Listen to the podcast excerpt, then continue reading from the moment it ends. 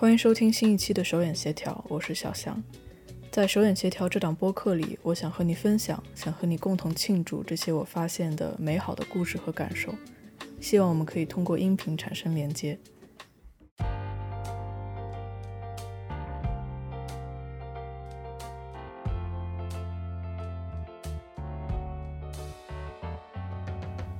果然像上一期结尾自我暗示、自我洗脑的那样，推迟了从奥斯汀离开的时间。在额外的大概十天里，我没有像想象中那样按照清单去故地重游，跟他们郑重的告别，反而去了不少新地方。告别是在平静中完成的。我在波士顿租的小房间就在查尔斯河边上，沿着河有许多座桥。要路过草地上撅着屁股的鹅群，还要注意避开它们的粪便，很适合作为养成跑步习惯的起点。也有另一部分原因是，最近我和几位同事下了一个六月份跑满五十公里的赌注。总之，这些加在一起，这两周每个上午我都会爬起来，沿着河边兜一大圈，小腿晒黑了很多。出门跑步给了我可以规划早餐的空间。路线的终点一般会被我设置在某家可以买面包吃的咖啡店或者是超市，这样我可以顺便买点水果回家。有天我跑完步后去了一家 bagel 店，排队点单，再加上吃掉它，一共在店里待了半个小时。出来之后却整整一天，身上都有股散不掉的油烟味，就像我坐在爆炒锅的灶台上跟厨师聊了很久的天一样。我想不明白，难道是因为那天我选的芝麻 bagel 造成了麻油的味道？我和一位在这片区域住过的朋友提到这家店和这股味道，他推荐给我同一家店的另一个地址，甚至那个地址还离我更近。第二天早上，我就迫不及待地跑了过去，那里没有油烟味，还有我喜欢的巧克力可颂，还有朋友告诉我他生活在。路易斯安那州的奶奶认为的这个世界上最好喝的橙汁的牌子。我在波士顿最近第一场晚间的娱乐是去 Harvard Film Archive 看了一场黑帮爱情主题的黑白默片，是日本导演小津安二郎1933年的作品，叫《非常线之女》。默片大概够我在座位上翻来覆去睡着十次吧。不过这是一场有。钢琴伴奏和辨识表演的默片，在默片的时代，观众并不是真的在无声的环境下观看影片的。大的城市、好的剧场都会有一整套乐队，哪怕小地方的放映也会配备至少一名钢琴师，根据情节即兴创作音乐，辅助观众进入情节中的情绪。在日本的默片放映中，在音乐之上会再增加一个叫辨识的角色，辩论的辩。他们站在屏幕的右边，有一小束追光，一个小小的讲台，同步讲解剧情、翻译对话里的台词，把来自好莱坞的默片进行本土化。有表现力的辨识可以扭转局面，完全凌驾于他们身后正在播放的默片，把它变成好像是自己现场广播剧的一个画面补充。比如我看了这场表演的辨识是一位年轻的日本男性。刚开场的时候，观众还会因为他对女性声线的模仿而发笑，但很快都会进入对他的声音的信任以及跟随。他是用日语的，我能听懂的单词，可能甚至不如在屏幕上偶尔能出现的英文翻译多。但他站在灯光下，穿着和服，拿着几页剧本，那个样子真的难以忽略。散场后，我很激动地跟朋友把情节复述了一遍。一个很坏很坏的黑帮的男人，他有一个女朋友，后来他又爱上了一个善良的女孩，但他最终决定和他的女朋友一起逃跑，跑到一半，女朋友阻止了他，希望他呢去坐牢自首。这怎么说怎么觉得老套？现场的那种酣畅淋漓的感觉，完全是辨识的功劳。这三个月，Harvard Film Archive 的所有放映都是对小金安尔郎的作品回顾，电视表演只占其中的三场，都已经结束了。我看了网站上的排片，只能感叹完全无声的默片体验，对我来说已经是由奢入俭难。除了排片以外，他们的官网上还展示着一些馆内收藏的影像资料，大多是以一位从事电影行业的艺术家为标题。空闲的时候，我会挨个点开这些从来没有听说过的名字。他们在文章开头的第一句一般都有长长的头衔：导演、诗人、画家、活动家、机构发起人或者某个艺术浪潮的代表人物。但关于 Carrie Wagner 这个名字，只有一个头衔：一家古董珠宝店的店主。他独自周游世界，为自己的古董店选货。在旅行中，他用十六毫米的相机记录了七十卷彩色的影像。看到这儿，我把耳机里的音乐暂停了。我得好好看看是怎么样才能过上这样的生活，哪怕在一百年前，因为我也想过这样的生活。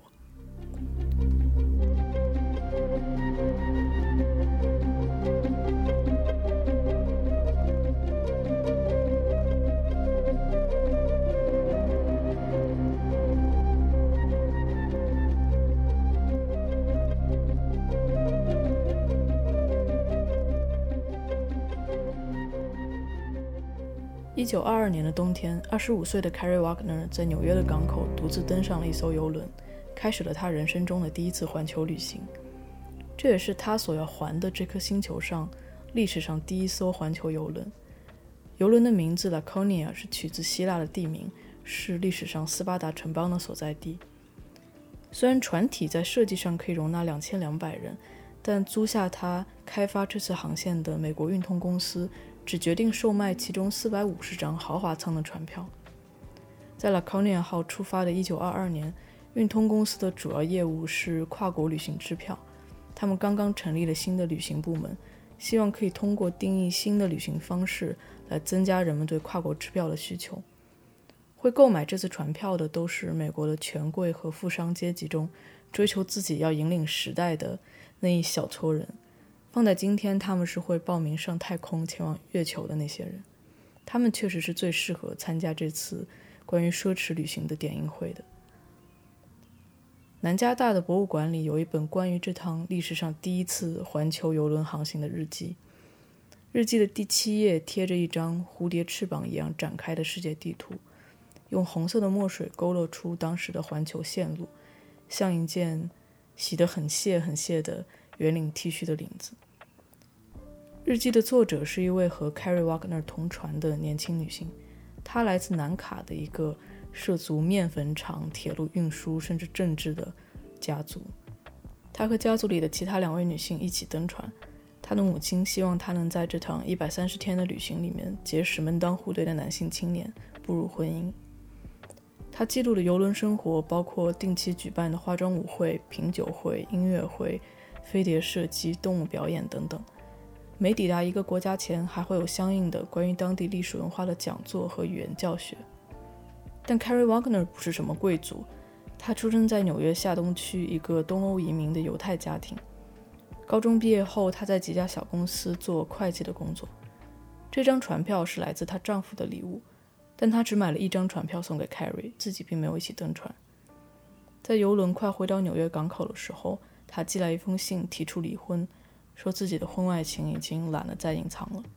Carrie 在写给朋友的信中写道：“拆开他那封信的晚上，我掉了五斤肉。”一九二二年，在 Carrie 登上船后去往房间的走廊上，如果我能与他擦肩而过，用他未必能听得清的声音低语一句，去泄露他一百三十天后人生轨迹的改变：你要面临婚姻的戛然而止，你会在纽约。格林尼治村最好的地段开一家古董珠宝店，你将一次又一次的登船远行，把你的眼睛和镜头对准这个世界。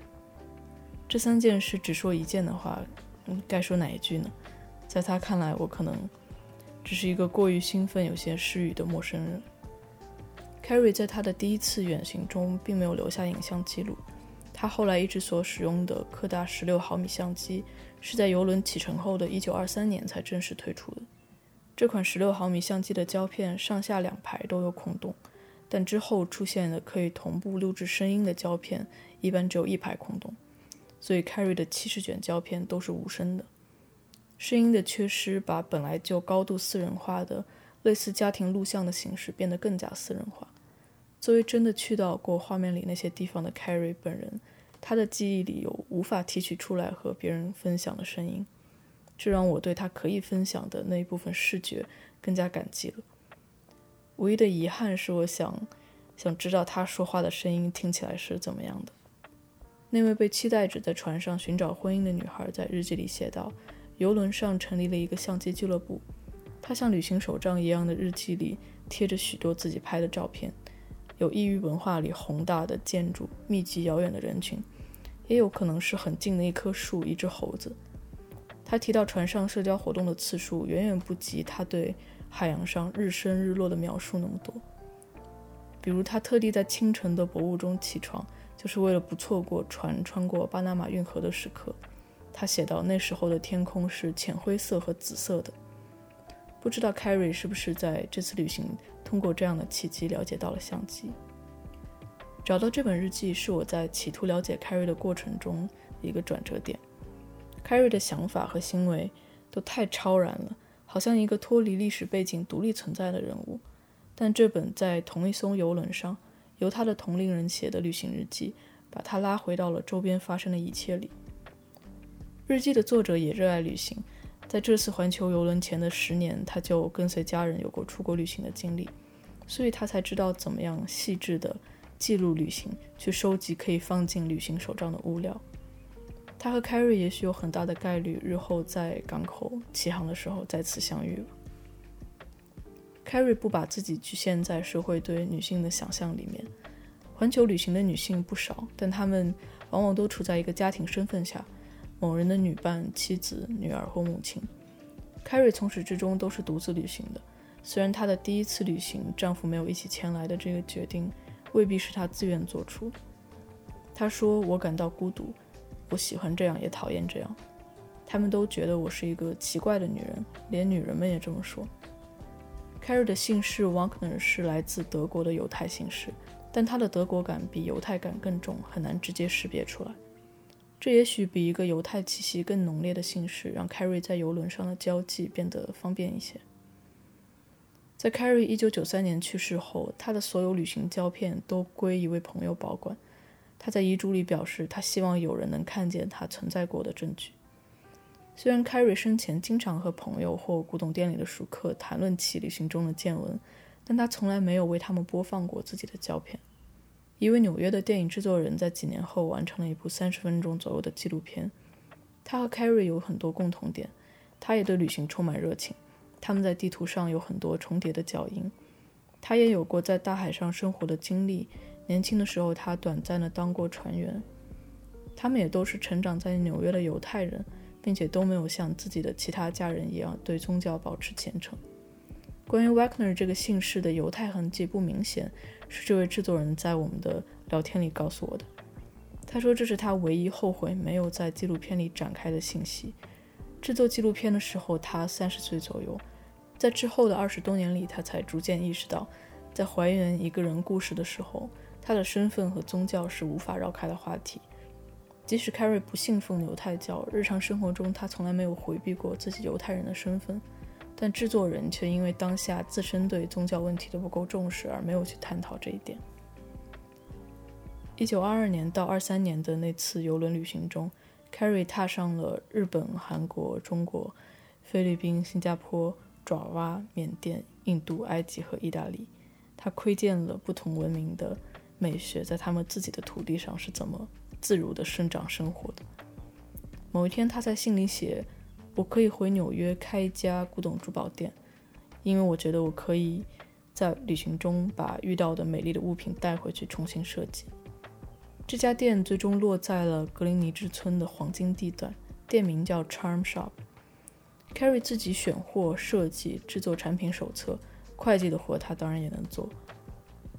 再次随游轮远行的时候，他的身份已经完成了转变，甚至在游轮的宣传单上都会把他的名字放在重要宾客的介绍里，说这是一位来自纽约的女商人，她去异国文化里为她的珠宝店选取合适的材料和灵感。她可能会在集市上买一条皮带，把上面的装饰品拆下来设计成耳环。在非洲探访祖鲁部落的时候，她用自己的随身物品向当地的妇女换取了她围裙上的串珠。Carrie 穿着工装风格的利落的套装，戴着贝雷帽，有两位赤裸上身的祖鲁女性在她面前随意地蹦跳着，其中一位穿着黑色的短裙，另一位穿着红色的长裙，戴着头巾，远处还站着一个赤裸的小男孩。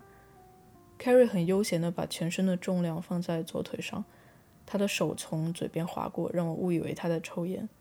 突然，他也跟着一起蹦了两下。他悠闲的状态稀释了这里值得惊叹的程度。在二十世纪三十年代，几乎是一百年前，他独自登上环球的游轮，并且不跟随游轮公司安排的游览路线，脱离人群，前往只有当地居民才会知道的集市和交易点，去挑选那些罕见的材料。后期，他已经和其中一些买家形成了固定的合作关系。他拍摄了大量移动的镜头。能分辨出手拿相机的他，常常是坐在一辆不大的车上。有时路人和他是往同一个方向去，他比步行的他们都要快；有时候是反方向。这些路人有牵着骆驼的人，有头顶着超出画幅高度的货物的人，有穿着毛衣双手插兜的人，还有挥手的交通员。更多时候是一群无法辨别的模糊的面孔。可奇怪的地方就在于，当他们是移动的，从 Carrie 的车窗前或者我的屏幕前匆匆掠过的时候，我觉得他们就在离我很近的地方，我只需要暂停就可以看得清楚了。但当画面真的定格住了，一下子就失去了生命力，变成一张和我毫无关联的旧照片，就像是空气里的水雾，我必须快速地奔跑迎上去，穿梭在其中，才能感觉到雨的清凉。当你停下来的时候，就感觉不到了，好像水雾就不再存在。Carrie 是如何得知这些分散在各地的集市的？他又是怎么去的？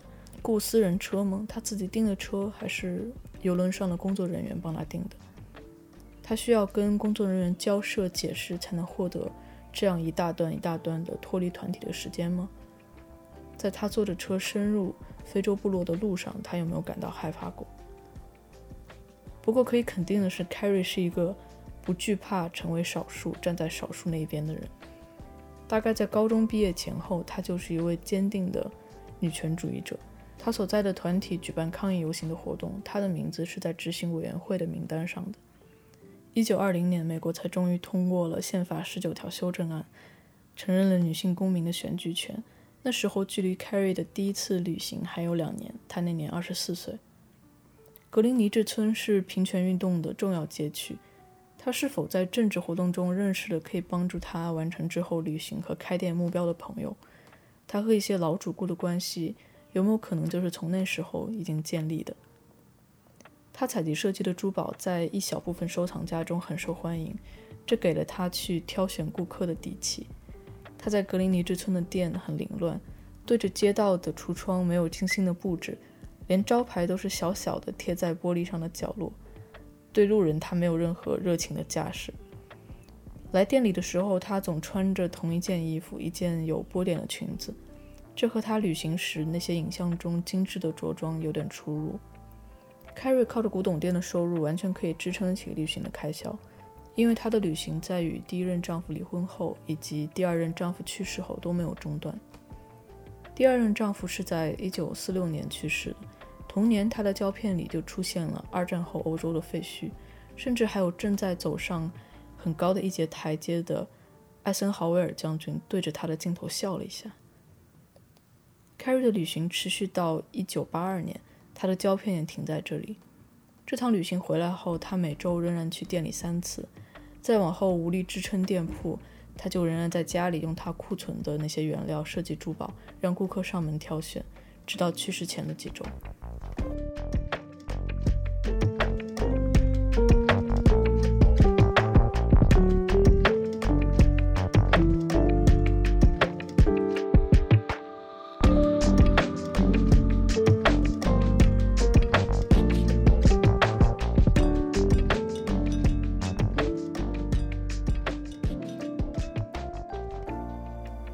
辨识的解说，没有钢琴师配乐的指引。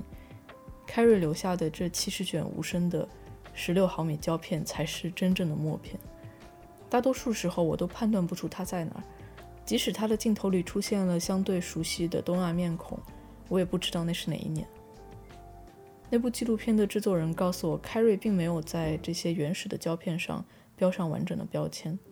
在他第一次听说他的故事，兴奋着提着放映机上门的那天下午，他要面对的是将近三十个小时的谜团。二零零五年，替凯瑞保管所有这些胶片的朋友，把它们全部捐赠给了 Harvard Film Archive，因为他们有更先进的技术和保存环境，能让这些高龄的、珍贵的资料活得久一些。这也是他们第一次接受一个来自业余拍摄者的资料。官网上公开了四段加起来六十分钟左右的原始影片，在特别申请后，我又获得了多一倍的时长。我坐在一个大的落地窗前开始观看，在画面偏暗的时候，我必须用手遮住左边胸前的一个白色刺绣图案，因为它会出现在屏幕的反光里。Carrie 对镜头的使用是把它纯粹当做一只眼睛。匆匆一瞥，这样的时长可能只够与镜头同在场的 Carrie 看得清。对于习惯了什么东西都会在屏幕上停留更长时间的现代的观众来说，大部分画面都是短促摇晃的。比如一个刚干完农活的老妇人正在前后踱步着抽烟，她永远处在画面的左边，有时候闪出去，有时候闪进来。画面的中间是公路和远处的山。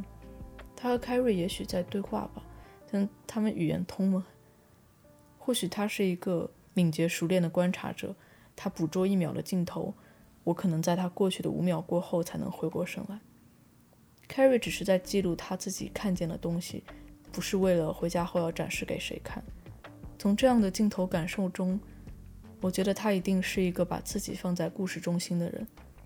他在写给第二任丈夫的一封信里说：“上一秒你还在港口向我挥手，下一秒你就走了。”不是下一秒我就走了，我坐船走了，而是下一秒你就从我的世界里不见了。这是凯瑞的世界。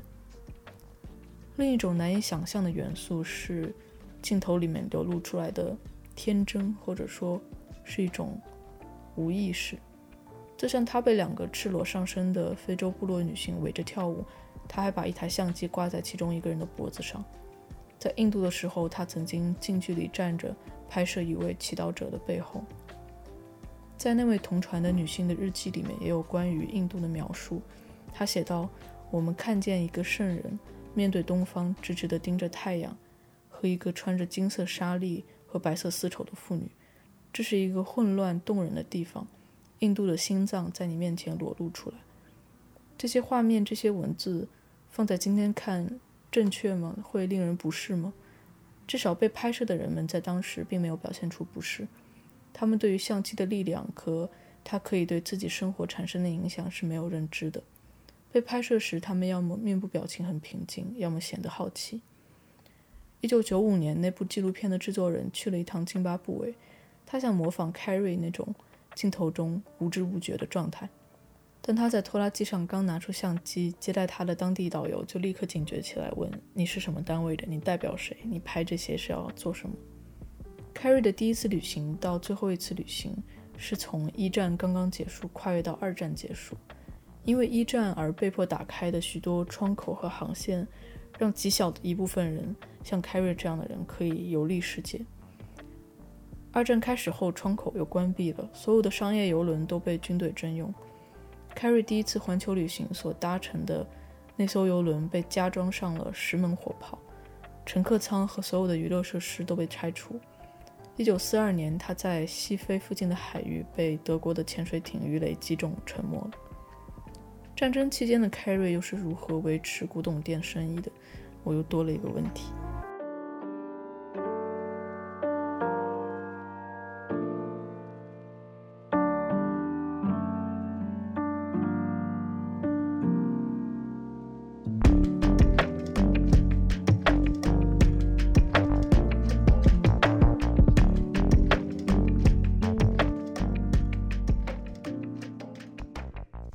在纪录片的结尾，有这样两段画面拼接在一起：游轮的甲板上，两个中年妇女在跳舞，跳到兴起的时候，左边穿着绿色套装的女人随手对着旁边站着的一个年轻的船员摸了一把。镜头一转，是一扇小小的半圆形的舷窗，舷窗的反光里有半张被相机挡住的 Carrie 自己的脸。我看了很多张 Carrie 不同时期的照片，但只有面对这五秒钟的时候，才会瞬间收起我对他的生活那些过度浪漫化的解读。他脸上的平静，看上去是在很大的疼痛过后的平静。这让我想到三月份的时候看了一部电影《Peak Season》，男主是一个生活在度假小镇里面的自由职业者，他教人飞钓、攀岩、登山，有时候也去洗洗盘子。但同时，他这种洒脱的生活方式也带来了无奈和禁锢。了解完这些后，我仍然想过 carry 的生活，因为你的痛苦是真实的，你一直在寻找美，并且用它去支撑自己的生活，这也是真实的。世界边界的关闭、打开、秩序的崩坏，这些东西在过去的几年里，我们也都经历过。如果有人看着我手机里的视频，一百年后，隔空向我提问：当时站在马路边看自行车，去拍自行车骑过一扇玻璃橱窗的你，能感知到即将到来的历史巨变吗？如果有人这么问我，我会觉得这个人有病。好了，这就是这一期手眼协调的全部内容了。好了，这就是这一期手眼协调的全部内容了。有关的图片我会放在手眼协调点 com 这个网站里。你可以直接点击 Show Note 里的链接去看一看。在旅行中，你有什么固定的拍摄角度或者物品吗？比如我最近很喜欢在外面上厕所的时候拍隔间里面门上的挂钩，因为我的水杯、雨伞、背包会挂在上面垂下来。如果你也喜欢手眼协调，也喜欢拍各种无用的照片，你可以考虑加入我们的群聊。我们每天都会在群里选定一个主题进行分享，比如橙色，橙色可以是夕阳的颜色，也可以是锅包肉的颜色。比如条纹、地毯，这些都可以是主题。昨天我们的主题是倒下，然后收到了很多朋友发来的倒下的小猫小狗的照片。添加的方式在 show note 里，欢迎去查看。也谢谢每天在群里分享照片的朋友们。好了，很高兴认识你。希望我们可以通过音频产生连接。我们下期再见，拜拜。